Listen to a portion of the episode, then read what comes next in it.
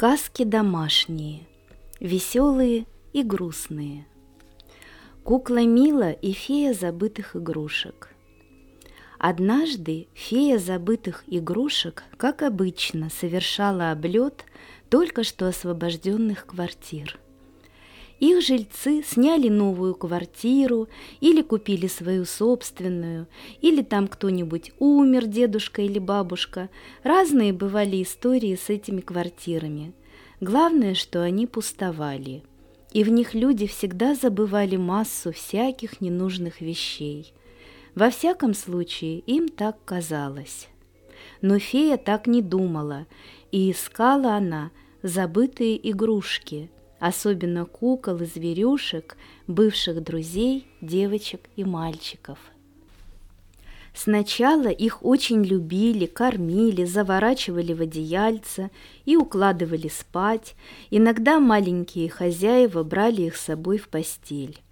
Шло время, мальчикам и девочкам дарили новые игрушки, красивые и современные – Старой куклой переставали играть.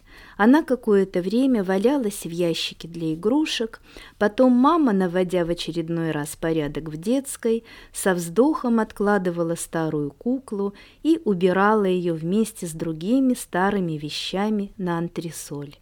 Это в том случае, если мама была не очень решительная и не могла сразу спустить все это старье в мусоропровод – а то ведь и дом захламлен, и ребенку вредно пылью дышать. Сегодня фея прибыла в крохотную однокомнатную малометражку, из которой только что уехал молодой человек лет 24, очень симпатичный, веселый, немного шумный. Впрочем, соседи не жаловались. Фея знала, что иногда к нему приходила в гости его племянница Соня, девочка лет девяти. Однажды она принесла с собой куклу, которую называла Мила, а вот обратно не унесла. Она сказала своему дяде, «Петь, Мила уже старая, пусть она поживет у тебя. У меня есть уже кукла Братц, и она сказала мне, пусть Мила поживет в гостях». Петя усмехнулся хитрости племянницы и возражать не стал. Поживет так поживет. И положил раздетую и растрепанную Милу в глубину полупустой антресоли. А когда собрал вещи перед переездом на новую квартиру, то оставил все старые ненужные вещи в этой антресоли. Новые жильцы сами разберутся, что им оставить, а что выкинуть. Кукла Мила осталась в антресоли. Рядом с ней пылился какой-то листок, когда-то ярко разрисованный фломастерами. И вот фея забытых игрушек, взлетев, дотронулась до дверцы антресоли, и та сама открылась, поскрипывая от старости. Все в этой квартире было очень старым. Фея взяла куклу и яркий листок, присела в кресло и стала разглядывать находки. Кукла была такой, какие делали лет пятьдесят назад, с пластмассовым хорошеньким личиком, большими голубыми глазами, которые закрывались, если кукла лежала. На голове кое-где кустились остатки желтых волос, тряпичное тельце было грязным и слабым. «Да, мила, нелегко тебе пришлось», — подумала фея. Потом она рассмотрела листок. Сразу стало ясно, что рисовала девочка Соня и рисовала в подарок своему дяде Пете. Это было поздравление с 23 февраля. Соня тщательно нарисовала танки, пулеметы и салюты, крупными разноцветными буквами написала «Дорогой Петя, поздравляю тебя с праздником! любящая тебя Соня. Так и написала «любящая», но Петя, конечно, понял, что она имела в виду. Теперь фея посочувствовала не только кукле Миле, но и ее хозяйке, чье такое красивое и полное любви поздравление тоже вышло в отставку за ненадобностью. Впрочем, она привыкла за много лет своей жизни, что люди не придают большого значения оставленным вещам. Она немножко подумала, потом сказала вслух «О!» И подняла вверх указательный палец. Она придумала, как устроить дальше жизнь Милы. Фея вылетела из квартиры и, услышав шаги из квартиры под номером 63, положила на подоконник сначала поздравление, а на него Милу. Шаги приближались, и фея вжалась в сгусток тени возле мусоропровода, став совсем незаметной. Когда женщина проходила мимо подоконника, фея стала тихонько шептать ей «Какая славная куколка! У тебя была такая же, помнишь?» Женщина подумала, что это ее собственные мысли, и остановилась возле куклы, взяла ее на руки – Кукла и правда оказалась прихорошенькая, ну, если не считать клочковатых остатков волос и измятого грязного тельца. «А что?» – сама с собой уже рассуждала женщина. «Если я ей сделаю новые волосы и новое тело, она еще хоть куда будет. Будешь ты у меня, мила, на чайнике сидеть, теплой грелкой будешь, подружкой моей кухонной. А придет ко мне внученька в гости, ну, когда родится, возьмет тебя с чайника и станет играть. Поэтому сделаю тебя с ногами, стройными и длинными. Так женщина рассуждала и даже не заметила, что фея тихонько подсказала ей имя куклы, ведь это очень важно знать правильное имя. Женщина взяла Милу домой – и сделала все, как ей обещала.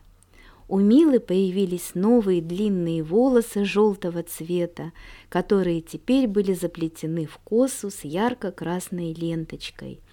Длинные стройные ноги обулись в красные пуанты, и, конечно, на ней оказалась белая пачка балерины. Мила в свободное от сидения на чайнике время сможет танцевать и вообще делать все, что захочет. Поверх балетного костюма Мила облеклась в красную кружевную кофту с длинными рукавами и рюшами и пышную, яркую с ромашками и теплым подкладом юбку. Женщина принесла куклу на кухню, заварила чай, посадила на чайник Милу и улыбнулась кому-то в углу коридора. Впрочем, ничего, кроме сгустка тени, там не было. Домик маминого сердца. Сказка для старших сестренок и братишек. Витя уже большой мальчик. Он недавно пошел в первый класс. Ему нравится учиться в школе, у него там друзья из садика, и появилось еще много новых друзей. В общем, вполне замечательная жизнь. А еще у него скоро будет сестренка, или, может быть, братишка. Это было бы гораздо лучше, так думает Витя. К сестренке он как-то не готов. С девчонками неинтересно, только две из них самые лучшие. Но Катя уехала в другой город с родителями, а Любаша живет в деревне, куда Витя приезжает только летом. Недавно Витина бабушка заметила, что мальчик стал нервничать и капризничать, как маленькая ляля, и цепляться за маму на каждом шагу. Маме понятно, и без этого нелегко, так что Вите иной раз достается. Бабушке жалко мальчика, ведь это так понятно, что когда твоя жизнь меняется, никто точно не знает, лучше или хуже она станет.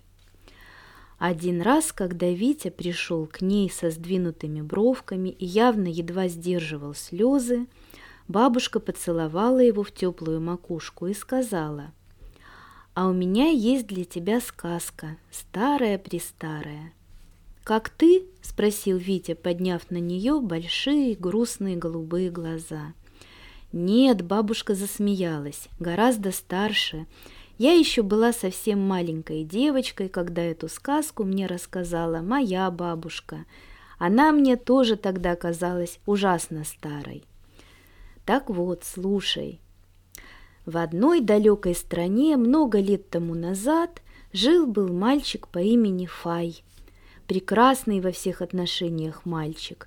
И жил он в большом и красивом доме, в котором была у него своя собственная комнатка, очень уютная, теплая, но не жаркая, мягкая, как кроватка.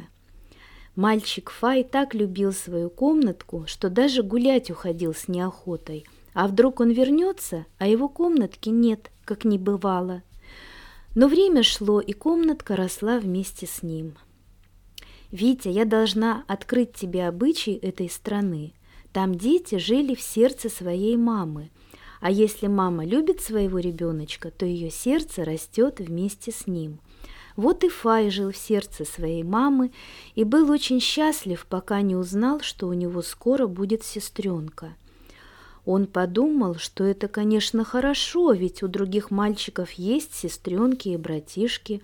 Конечно, не у всех, и неизвестно еще, кому лучше, а кому хуже. Но главное, о чем он переживал, хватит ли ему места в мамином сердце, не придется ли отдать свою милую комнатку неизвестной сестренке, а самому скитаться во мраке и холоде неизвестно где. Конечно, его мама сразу заметила, что с Фаем что-то не так. Она ведь очень его любила. И она спросила сына. «Милый Фай, а ты заметил, кто живет с тобой по соседству, в других комнатках?» «Да, мамочка, я знаю. Там живет папа и бабушка и моя тетя. И у каждого из них есть своя собственная комната, и они у них навсегда, никто не сможет занять их место, и твое тоже». Для твоей сестренки у меня есть хорошая маленькая комнатка, как раз для нее, и она будет рядом с твоей, через стенку. Хочешь, покажу?» И мама повела своего сына в сестренкину комнатку. Фаю она очень понравилась. Там была крошечная кроватка и яркие погремушки, и бутылочки с сосками – да, она очень миленькая, но его комната все же гораздо лучше. Он обнял свою маму и побежал играть на улицу с другими мальчиками и даже девочками. «Да, бабушка, вот так история. А я думал, что в сердце только четыре комнатки. Так в энциклопедии нарисовано». Так то в энциклопедии, а в жизни в нем столько комнаток, сколько нужно, и у каждого любимого человека есть своя. Значит, у меня своя, а у сестренки будет своя? Конечно, Витя. И для меня там тоже есть комнатка. И бабушка снова поцеловала своего дорогого внука в светлую макушку и заглянула в глаза, которые теперь были удивленными и даже радостными. Созвездие Бонапарта – в одном из параллельных нам миров жила-была молодая супружеская пара. Пара оказалась немножко сдвинутой на теме космоса. Они любили украшать свое супружеское гнездышко космическими телами – Сатурнами, Юпитерами и прочими светилами. Даже штору на окно они повесили цвета вечернего неба, на котором, казалось, вот-вот вспыхнут созвездия – но как раз созвездий на ней не было. Да, вот к чему вся эта прелюдия. Молодая пара не имела еще детей, а любить кого-то хотелось, и завели они себе кота. Будь они чуточку умнее, назвали бы животину как-нибудь скромнее, но они дали ему имя Бонапарт. Бонапарт из параллельного мира был столь же воинственным, как наш, даже, пожалуй, обскакал Наполеона и шагу не мог сделать, чтобы не наследить и не пометить свою территорию.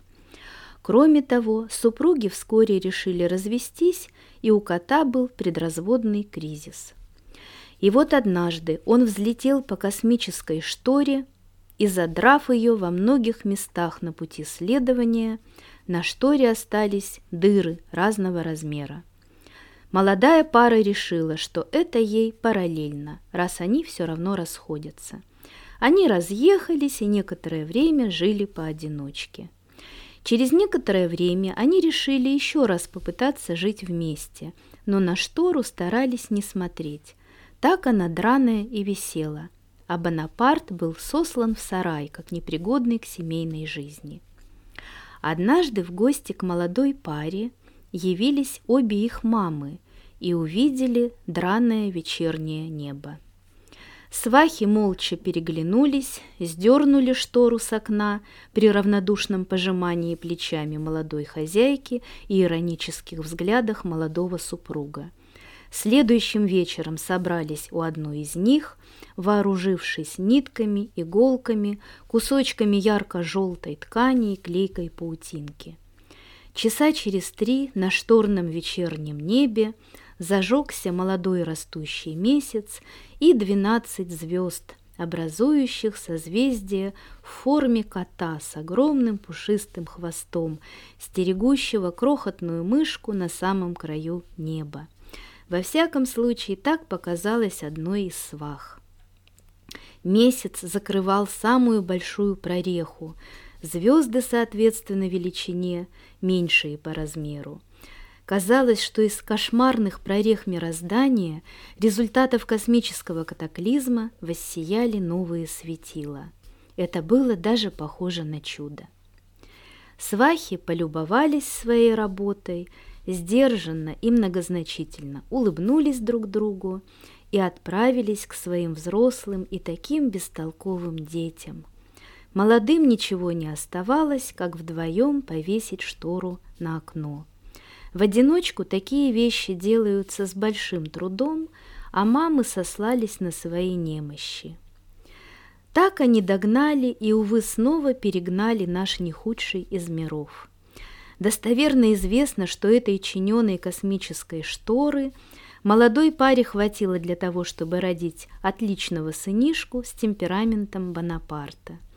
Таким образом, шкодливая выходка последнего упомянутого – увенчалась не только вселенскими реформами, но и вполне земными радостями. Свахи, внучка и свадебный портрет. Семейная сказка. Развелась обычная пара. Причина развода тоже обычная. Не сошлись характерами. У папы «О, какой!», у мамы «У, какой!». Ребенок девочка, живет на два дома. Полнедели с мамой, полнедели с папой и его новой не мамой. Родители будто схоронили дорогого человека, так им дался этот развод. Потому что свекровь приняла в свое сердце невестку, а теща, хоть и с большим скрипом, зятя. А сердце, сами знаете, многокамерное, даже чисто анатомически – и выжить кого-то с завоеванной жилплощади практически невозможно, разве что пойти на ампутацию сердца. Вот что делать, чтобы не болело потом после ампутации, если поженятся, а жить не станут? Правильно, не впускать и тем более не прописывать ни в коем случае. Вот так многие делают, на всякий случай не впускают и не прописывают, и не парятся насчет молодых, Пусть живут себе как хотят и другим дают. А эти дураки не вняли голосу разума и влипли в родственные отношения самым сердечным образом. А молодые взяли и развелись. Бабушки горько оплакали развод и стали жить дальше. Внучка-то общая осталась. Раз прибирается бывшая теща с внучкой за диваном – вам, как и мне, известно, что за диванами можно найти все пропавшие в доме вещи, или большинство из них. И нашли там мамин папин свадебный портрет, тот, что висел на парадной стене до развода. Мама в сердцах содрала его и задвинула за диван. Бабушка спросила внучку, что будем делать с папой и мамой? Внучка молча ответила, и портрет отнесли в детскую, на внучкину стену, чтобы у нее там всегда папа-мама были. Мама, конечно, осерчала, увидев это, но бабушка-внучка ей молча ответили, и портрет остался на внучкиной стене. Молодые охламоны еще года полтора свое личное персональное счастье искали, а потом забрали внучку и портрет с ее стены и съехали вместе на общую квартиру. Теща свекруха и про это поплакали. Такая уж у них слезогонка бесперебойная. Тем и живы. Сказка про арбузик. Жил-был арбузик. То есть и не арбузик еще, а росток арбуза. Но мама Грядка все равно ласково называла его арбузиком. Был у него и папа, что тоже совсем неудивительно. Кусочек неба над грядкой. Но мама считала его ветром или ветреным, арбузик точно не расслышал. Папа Ветер бывал дома далеко не всегда, иногда его не было неделями, и тогда ни облачка, ни тучки и ни капли дождя. Тогда начинала ворчать Грядкина маменька. У всех дождю хоть залейся, а нас все стороной обходит. И грядка доверчиво соглашалась. У всех папы как папы, а у нас мало того, что ветер в голове, да еще в кармане ни капли. Но папа вскоре возвращался, свежий, бодрый и могучий, с полной тучей прекрасной дождевой воды и щедро поливал грядку из своего маленького арбузика. Однажды он вернулся с большой грозовой тучей. Ветер сначала радовался грозной стихии, грому, молнию и ливню и даже не заметил, как из тучи посыпался град. Он побил грядку и даже повредил листочек малышу арбузику. Ветер сам расстроился и пытался просить прощения за такой подарочек, но грядка с маменькой рассердились и давай гнать злополучного папашу. Уходи от нас, не возвращайся.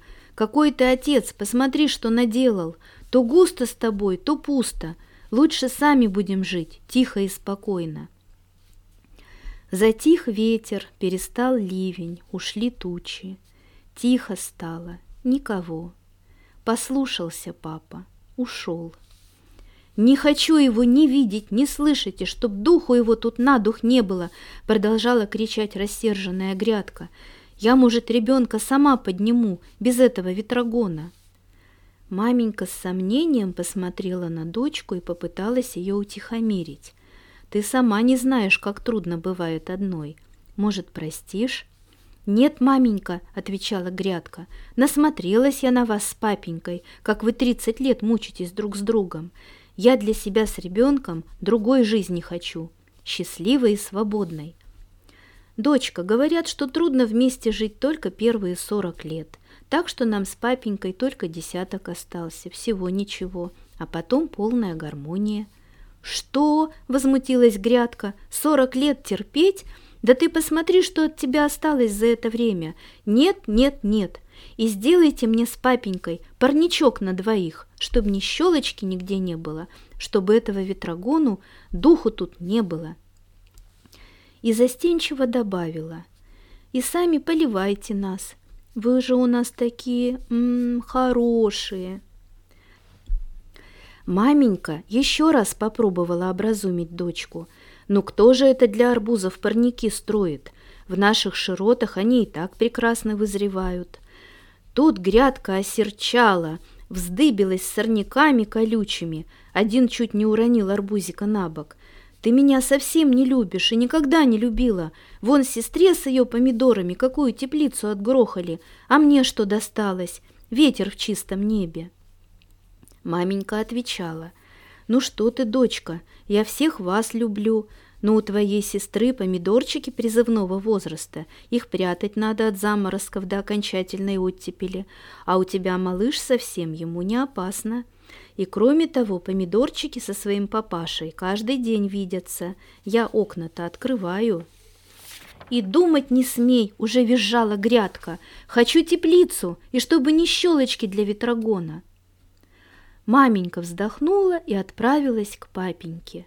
И тот, как золотая рыбка, соорудил за день тепличку однокомнатную, малометражную, без единой щелочки, как было велено. Живут грядка с арбузиком день, другой, третий. Тихо, спокойно. Маменька поливает их каждый день. И арбузик вроде подрастает, только не веселый. «Мама», — однажды сказал он, — «мне что-то легких отрицательных ионов не хватает, и пчелку надо». «Это зачем еще?» – удивилась грядка. «Ты у нас и так, как сыр в масле катаешься, цветочек ты наш». Папа говорил, что от грозы небесные витамины образуются, вот эти отрицательные ионы. От них дети быстро растут. А пчелка на что? Тут бочком подобралась бабушка и сказала, «Арбузик-то у нас перекрестно опыляемый, ему пчелка нужна для цветочка, чтобы опылить его и ягодку завязать». «Это как это перекрестно?» – нахмурилась грядка. «И где вы видите цветочек?» «Мама, вон уже набух цветочек». И точно набух. Грядка замолчала. «А может, ягодка ты моя, обойдемся как-нибудь без пчелки и опыления, сами вот так и будем в радости и удовольствии жить?» Арбузик расплакался. «Никакая я не ягодка, раз пчелки нет, и я хочу быть нормальным, как все арбузики». Тут и маменька не выдержала – это как это без ягодки? Нет уж, дочка, хватит чудесить. Не такой уж плохой ветрогон-то твой. Все в дом тащит, может и лишнее, когда сгоряча, но ведь старается. А то, что неделями не бывает, так то дела небесные. Твой папенька тоже неделями дома не бывал, дальнобойщиком вкалывал. Если не будет его, сама уж как-нибудь арбузика полью, не впервой.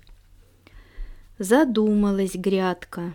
А тут и небо потемнело, туча шла на них с горизонта. «Должно быть, Арбузиков папа возвращается», — сказала бабушка. «С дождиком». «И с пчелкой!» — радостно завопил Арбузик. Что тут было делать грядке? Ей самой уже не хватало небесных витаминов. Маменька тем временем открыла окно в теплице, которое молчаливый папенька все же предусмотрел из мужской солидарности, и туда радостно ворвался ветер с дождем.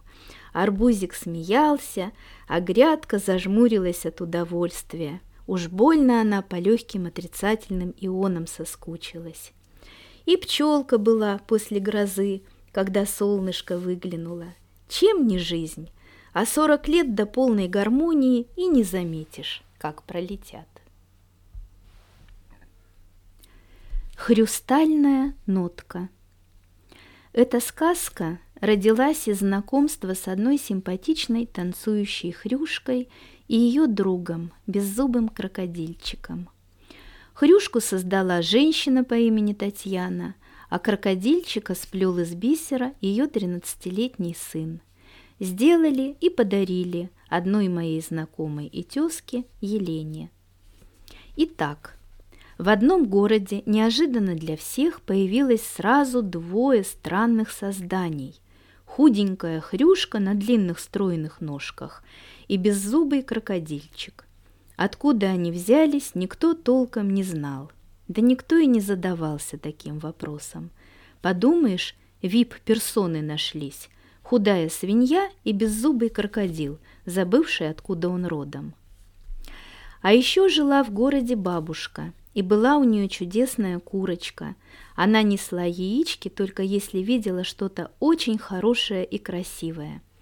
Поэтому бабушка всюду ее носила с собой и показывала курочке все, что могло той понравиться. Тем и кормились.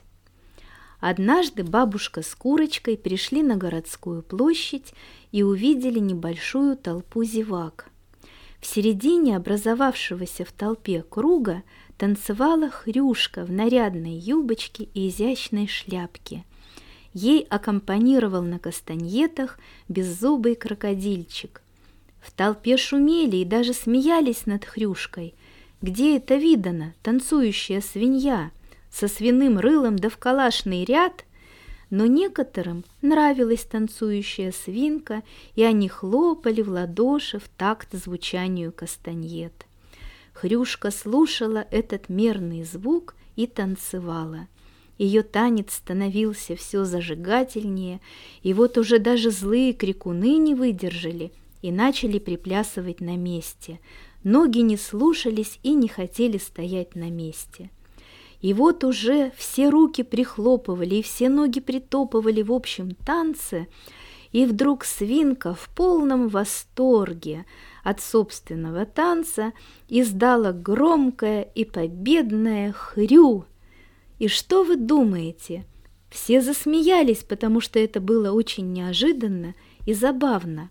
А Хрю летела все выше над головами зрителей, становясь все тоньше и тише.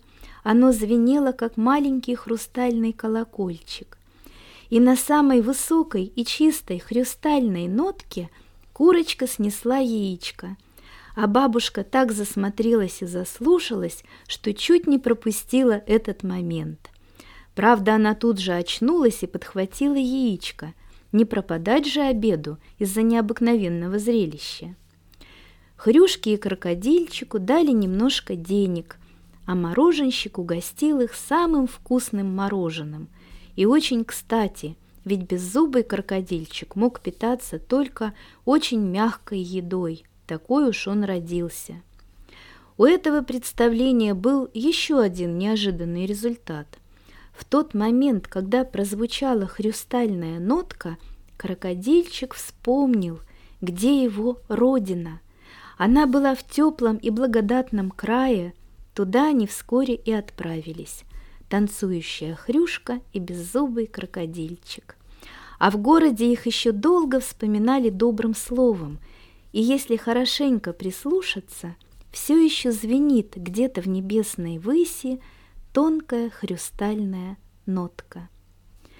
Знаете, любая сказка может закончиться плохо или хорошо, или даже никак, но если немного постараться, а лучше изо всех сил, как наша худенькая хрюшка, то можно даже вспомнить, откуда ты родом и где твое настоящее место в этой жизни. Сказка про падающую звездочку – светлой памяти маленькой Лауры посвящается.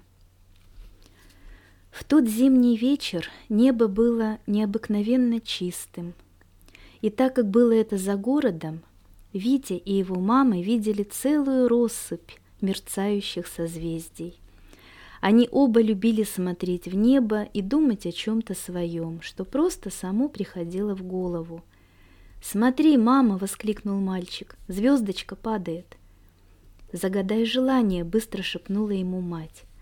«Пусть эта звездочка светит всегда. Я хочу, чтобы она осталась на небе», — крикнул сын. И в этот же миг на всем огромном небе вспыхнуло огромное и прекрасное созвездие, затмившее собой все остальные. Оно было похоже по форме на сердце, и в самой середине его сияла мягким и удивленно радостным светом маленькая звездочка — только что упавшая в самый центр небесного сердца. «Мама, что это?» — воскликнул восхищенный Витя. Мама задумчиво смотрела то на сына, то на небо. «Сынок, тебе выпала очень редкая в жизни удача. Ты увидел созвездие любви. Оно показывается очень редко и далеко не всем. Но, видно, твое желание знаешь, есть одна история про это созвездие. На самом деле то, что ты увидел сейчас, произошло очень давно, а может быть, это просто происходит все время. Эту историю мне рассказала моя бабушка. Расскажи, мама, ведь она про эту звездочку. Да, сынок, про нее. И мать начала рассказывать. На небе есть множество созвездий, и самым ярким и сильным было когда-то созвездие дракона. Его свет затмевал остальные созвездия, и если они пытались светить ярче, то дракон направлял на них грозный удар своего хвоста. И звезды пугливо притушивали свой свет. Шутки с драконом были плохи. Вы спросите, а как же, например, созвездие льва – да, между львом и драконом однажды разыгралась схватка не на жизнь, а на смерть, и силы были почти равны. И если бы кто-то помог льву, то он одолел бы дракона, но все слишком боялись мести дракона, да и лев был слишком благороден, а может надменен, чтобы просить о помощи. И дракон победил тогда – а лев с позором откатился на самый край небосвода, зализывая раны. И больше никто не смел пытаться победить дракона, а его хвост грозно целился туда, где вспыхивали новые звезды. И вот однажды на самом краю созвездия дракона осмелилась зародиться крохотная звездочка. Она была точь-в-точь точь такая, какую ты видел сегодня, сынок. Ее свет был таким нежным, что дракон не сразу заметил появление незнакомки. Она подрастала и становилась все краше. И вот уже все окружающие созвездия заметили, что край дракона стал сиять как-то по-новому, куда теплее и нежнее, чем прежде. И, наконец, сам дракон заметил малышку-звездочку и нацелил на нее свой смертоносный хвост. Как она посмела расположиться совсем рядом с моим величием, рассерженно подумал дракон. Соседние с малышкой звезды пытались вступиться за нее, но дракон был неумолим. «Она чужая!» — крикнул он. «Она чужая!» — послушно повторил тихий хор звезд. И дракон поразил маленькую звездочку своим хвостом. Бедняжка закрутилась на месте, сияя все ярче, и покатилась было вниз, теряя силы, но в этот миг в разных местах огромного неба очень далеко друг от друга вспыхнули звезды, которым надоело бояться дракона. Контуры этого нового созвездия напоминали сердце, и это сердце успело подхватить малышку-звездочку, и она стала его светлой улыбкой. И все остальные звезды – со стыдом и восторгом смотрели на прекрасное и самое яркое созвездие, созвездие любви с улыбкой невинного ребенка. Сказка про маму-звездочку посвящается светлой памяти мамы Леночки, ее сыну Вороненку и другим детям, с которыми рядом нет их мамы. В небе звездочка мерцала и на землю улетала, падала и поднималась, для сынка светить старалась. Сын звезды был маленький и очень чернявый, как вороненок. Она его так иногда и называла «мой вороненок».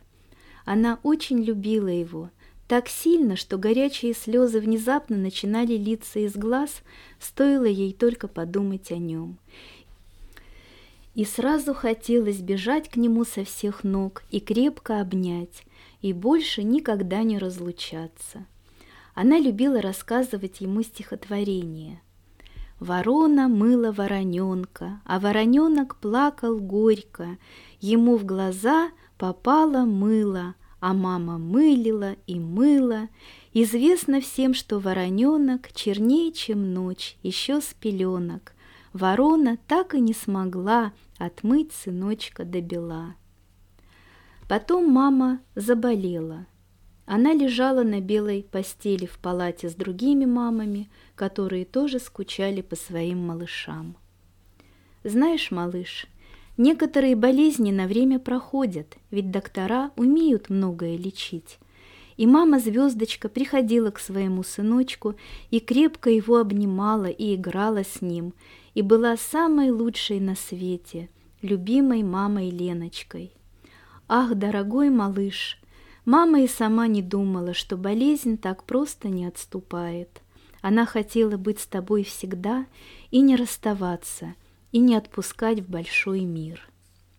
Бедная мама сама знала о большом мире только то, что там темно, сыро и холодно, что там болеют и даже умирают. Больше она ничего про мир не знала, потому что ничего другого не видела. Когда ей кто-то улыбался и помогал, она боялась в это поверить, потому что хорошие люди уходили потом в свои чистые светлые дома и больше, наверное, и не думали о ней. Мама Леночка смотрела в ночное небо и думала, вот бы какая-нибудь звездочка сейчас сказала ее сыночку, как мама любит его – чтобы она спустилась к нему хоть на минутку, ведь звезды все видят сверху и, может быть, все знают про нас. Мама нарисовала своему сыну картинку, точнее раскрасила круг с узорами, который напомнил ей ночное небо. Получилась в центре звездочка, испускающая дивные чудесные лучи невиданной красоты. От нее к сыночку. Маленькому вороненку сказали, что мама лежит в больнице и лечится, что пока она не может прийти к нему, но передали ему от мамы рисунок звезды. Малыш схватил его и крепко прижал к груди. Он так радостно улыбался, как будто рисунок согрел его. А может, звезды и вправду видят все и могут любому ребенку передать привет и любовь от его мамы, даже если она очень далеко по самым разным причинам или совсем уже не похожа на себя прежнюю.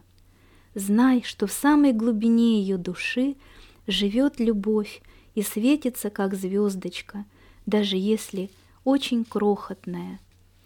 Эта звездочка видит сверху весь огромный мир – в котором есть, конечно, темные закоулки, в которых болеют мамы малышей, но есть и прекрасные, залитые солнцем, поля, реки и горы. Малыш, ты будешь учиться в школе и узнавать этот огромный прекрасный мир, который будет открываться перед тобой через книги и фильмы новых добрых и хороших людей – ты вырастешь и научишься выводить из темных закоулков больных мам других малышей. Ты придешь в их подземелье с ярким лучом маминой звезды и разгонишь мрак с толпами страшилищ. Ты распахнешь двери в солнечный мир и выведешь плесень. Мир станет новым и более счастливым для всех. Вставай с улыбкой каждое утро, малыш, и старайся увидеть вокруг себя все то, что освещает для тебя свет звезды, твоей мамы. Ты замечательный.